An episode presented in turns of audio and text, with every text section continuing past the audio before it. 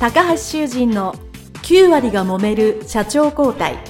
2代目社長のための事業承継の極意。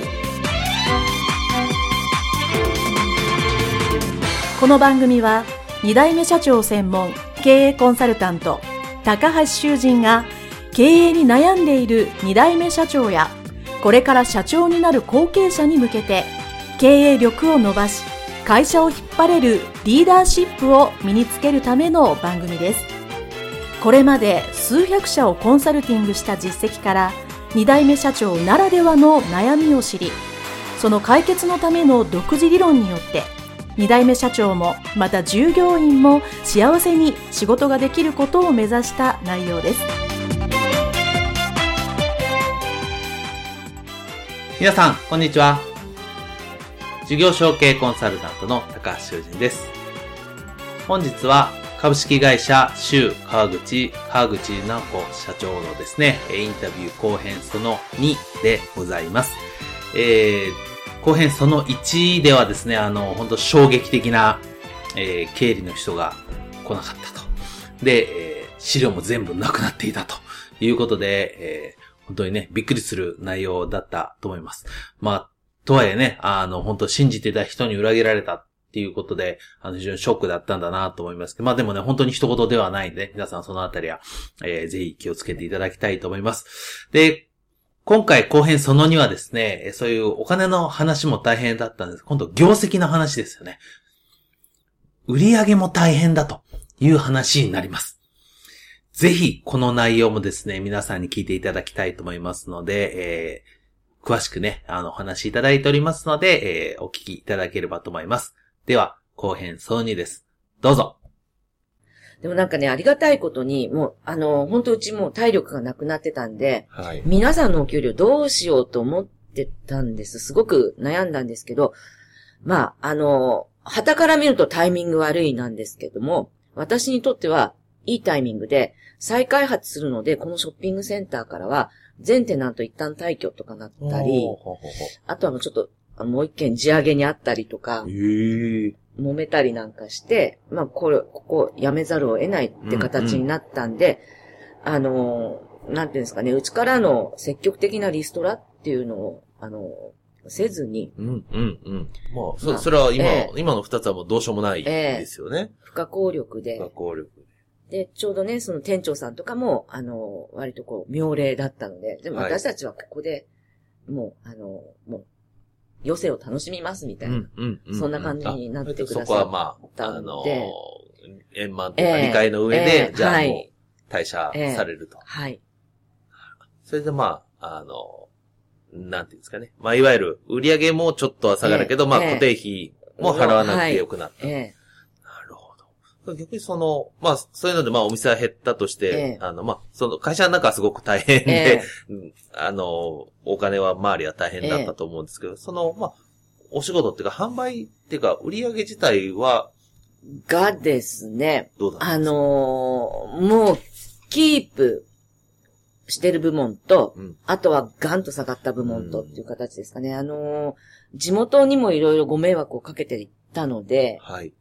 やっぱり信用は失い、うんで、保証協会からの信用ももうなくなり、はい。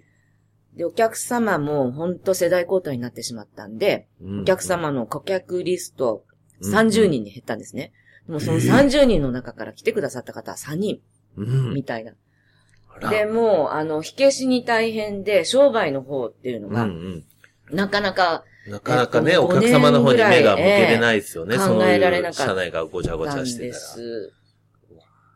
で、5年目ぐらいにやっと考える余裕ができた頃に、あの、クーポンサイトがだんだん台頭してきた頃で、うんうんはい。あ、これやってみようと思って、はい。で、当時まだオーダースーツとかそういう高級品は、高級品っていうのかなちょっと値の高いものって、数千円のクーポンばっかりだったんですね。んでも打ち出せたとしても3万9千円とか、うんうんそういう感じかなと思ったんですが、ちょっとリクルートさんからまず、やらせてもらえませんかって頼みまして、はい。女性の、あの、担当者の方が、あの、すごく理解があって、まだうちやったことないけど、やってみましょうって言ってくださって、おーはい。そこからですかね、突破口が。で、リクルートさんで乗ったら他のクーポンサイトからは、あの、こう、お声が逆にかけていただけるようになって、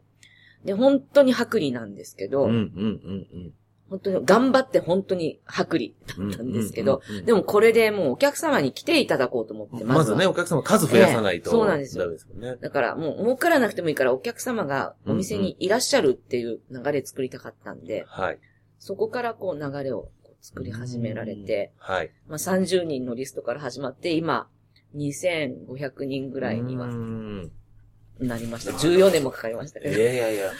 ね、それだけ大変な状況から、う んまあその販売もそうです。ね。社内も大変な中、はい。いや、でも、ね、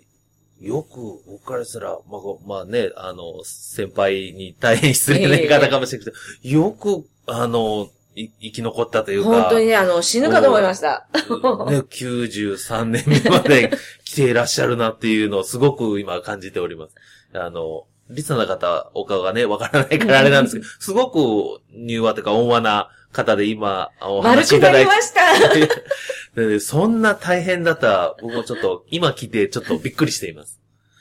あそうだったんですね。はい。へえまあ、ね、まあ、あと、あの、あ、あと、なんか他にもう一つ、あ、これ大変だったなっていうのが、あと、あれば、まあ、そうですね。そのテナントさんの地上げされた方の、はい。あの、テナントビルは、えー本当にあの、ヤクザさんと、え、実験受けたヤクザさんが入ってきて壊した、あの、テナント会めちゃくちゃにされて、で、5年ぐらい軽装事件になっちゃいました。ね。テナント会長っていうのをやってたんで、もうあの、実名入りのあの、怪文書とかを、ブワーっと出されたりとか、なんかいろんなことがありました。で、そのテナントの人を、まあ、もうあの、全員、退去させる。ええさせようと自主的に。ええはい。したんですけどね、なんか失敗に終わったっていう。あ、その、ええ地上げ屋さんが結局やったけどうまくいかない。ええで、まあ、あの、でもうちはその、えっと、判決が出たところで、一応もう、あの、退去しますということで、うんうんうちは退去しましたら、うん。まあ一応そこも転売転売になって、今、あの、ショッピングセンターの様子をなしてないということを、この間もちょうどお電話いただいて、昔の副会長さんから、そんなお話を聞いたりしました。すごい。それもまた、すごい、ハートブレイクですね。修羅場ですよはいね。ちょっとなかなか今、今現代ではなかなかないでも本感じの。当にあの、話昭和時代のね、はいサスペまあ。平成ですけど、昭和みたいな感じですね。なるほど。えだから相当ご苦労されたとは 思ってですね、これを聞い、普通にこれを聞いてるともう、いや、その大変だったら、あの、社長になるのは、えちょっと考えようかなと思ってある方がいらっしゃるとは思うんですけど、まあ、そうは言ってもですね、やっぱ、もう、14年経営者をされてるということなので、あの、まあ、やられてやっぱり、あの、会社引き継いで、まあ、社長になって、引き継いでよかったなと思うことってどんなことがありますか？あのーやっぱり、なんて言うんですかね、あのー今にして思うと、社長になる前って借り物の人生だったような感じがしま。す。で、本当に苦労だったんですけど、うん。えっと、まあ、その時でも割とガッツが湧いてですね、うん。ここで負けたくないっていう気持ちが湧いて、まあ、それでできたんですが、はい。まあ、あの、そのガッツって本当に自分のこう、魂から出てきた感じがあるので、本当に自分の人生というか、うん、うん。自分そのものの人生を切り開いてるなっていう感じは、まあもちろん夫とか家族と共になんですけど、はい。すごくその実感が湧いて、あのー自信ができました。もしその本当にとんがったバカ野郎のまんま、ふんわり社長になってたら、ボケっと、あの多分ダメ社長になってたと思うんで、すごく勉強できて、今ちゃんと、あのーなんかこう物事が少しはわかるようになったっていうのは良かったなっていうふうに思ってます。まあ、そうですよね。今聞いたお話の中で本当一つだけでも人生にあったら大変なことが、まあ三つもね、あるということは、相当、すごい人生でもう本当ガッツがないと乗り越えられないだろうなと思います。はい、ありがとうございます。まあ、あの、だいぶお話を聞いて、あの、もう少し聞きたいところではあるんですけど、はちょっとお時間が参りましたので、最後の質問なんですけども、えー、まあ、もしですね、ええーまあ、ドラえもんのタイムマシンのようなものがあって、はい。えー、ちょっと止まりましょうかね。ちょっと、あじゃあもう一回いきますね。はいえーあ、それでは、えー最後の質問なんですけども、えーもしドラえもんのタイムマシンのようなものがあって、えー今の、えー川口社長が、えーその会社を引き継ぐ前、直前ぐらいの、はい。えー自分にあっ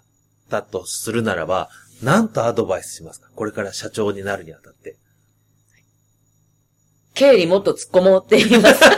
今のうちに。はい。お父様が元気なうちに、経理突っ込もう。はい。ですよね。ねもしそれがなかったら、ねだいぶ違い。だいぶ違うと思いますね。はい。で、やっぱりね、その、お父様とかね、ええその当時の経営者さんがいて、まあ、やっぱりちゃんと、まあ、問題が起きたとしても発覚してやる対処と、ええやっぱり引き継いだ後、ね、わかんないままやる後継者がするより、全然、会社として見ると全然違いますよね。そうですよね。まあ僕も、あの、よく会う後継者さんに必ず言うのは、社長になる前に経理はえやりなさいと、見なさいと。まあなんなら最初1年ぐらいの元帳の仕分けからやってもいいと。半年でも1年でも。そそこ大切だよっていうのは。よく言っておりますので、あの、今日はそういう貴重なはいお話をいただきまして、えーありがとうございました。ありがとうございました。えー株式会社州川口、川口直子社長のインタビューでございました。どうもありがとうごあざいました。りがとうございました。はい。ということで、えー株式会社州川口、川口直子社長のインタビューですね。前編、後編その1、後編その2ということで、えー3回にわたってお聞きいただきました。えーどうだったでしょうかね。あの、衝撃的な内容が、えーついたのですね。非常に中身の濃い、えーインタビューになったなと思っております。えーそれで後編その2ではですね、えー本当に、えー業績も大変だったと。えー最初ね、お客様は3人だったというところから始められて、えー本当にね、今2500人いらっしゃるということで、本当そこから V 字回復をされたということなんですけど、えーま、ね、うまくいった要素っていうのはもちろんたくさんあるとは思うんですけども、えーま一つはやっぱりその最初の3人の方が、えーリピート、リピート、川口社長を信じて、えーリピートしていただけた。で、そこからお客様が広がった。もちろんクーポンサイトのね、えー力もありますけども、クーポンサイト1回来て終わりだったら意味がないので、その方を次来てもらえるための、その工夫をしたと。それを頑張られた。というところがですね、やっぱりあのビジネスの基本をすごく感じることができました。えーそしてやっぱりその、僕が一番印象に残っているのはですね、あの、まあ、これだけ大変なことがあったのに社長をやってて何が良かったですかというと、やっぱりその、借り物の人生ではなく、本当の自分の人生を歩むことが、えーできているということですよね。で、やはり、もちろんこれだけ大変なことが起こられたので、えーそれを乗り越えるのが、やっぱガッツが湧くというところはですね、これはあの、私よくいろんな、えー後継者、後継社長の方に申し上げてるんですけども、その経営に困難な時になってですね、それをガッツが湧いて乗り越えるっていう、なんていうんですかね、DNA がきっと後継者、後継社長の中にはどっかにあると私は思っているんですよね。えー、それがやっぱり、あの、どういうものなのかわかりませんけど、でも、ほとんどの方はですね、そういう時に、あの、直面した時に、もう乗り越えようと、乗り越えるためにどうしたらいいかって考えることができるっていうのはもちろんガッツがあるなと。で、そういう意志があるなというふうに感じてますので、やっぱりこれを聞きのリスナーの皆さんでね、後継者、後継社長の方、えーいらっしゃると思うんですけども、っぱりそういうのってね、いざとなったら出てくると思います。そして最後ですね、えー、ね、以前の若かりし頃の自分に何と言いますかって言ったやっぱりそうですよね。あの、経理、ちゃんと見る、突っ込んでみると。お金大切だよっていうことですよね。で、えー僕もこれはいろんなコンサルティングや講座で言ってるんですけど、やっぱり後継者となったですね、可能ならば一番最初に経理とかお金のところからまず入って、半年でも、まあ一年でも、そのお金の流れを見てから現場に出るというのがですね、あの、事業承継、後継者育成のえー私はベストな一番いい形の基本だと思ってますので、もしね、あの、これをお聞きの後継者、後継社長の方、もしくは経営者の方でね、あの、子供にそういうのをやらせるのはまだまだだよと思ってる方がいたら、ぜひ、後継者、後継社長になる方はですね、えー後継者のうちに経理をやらしておくと。お金の流れを知っておく。お金の大切さを身に染みてわかるというのがですね、いいことではないかなと思っております。はい、えー、それでは、えー、3回にわたってインタビューをお聞きしました、えー株式会社周川口、川口直子社長のインタビュー、えーこれにて終了したいと思います。どうもありがとうございました。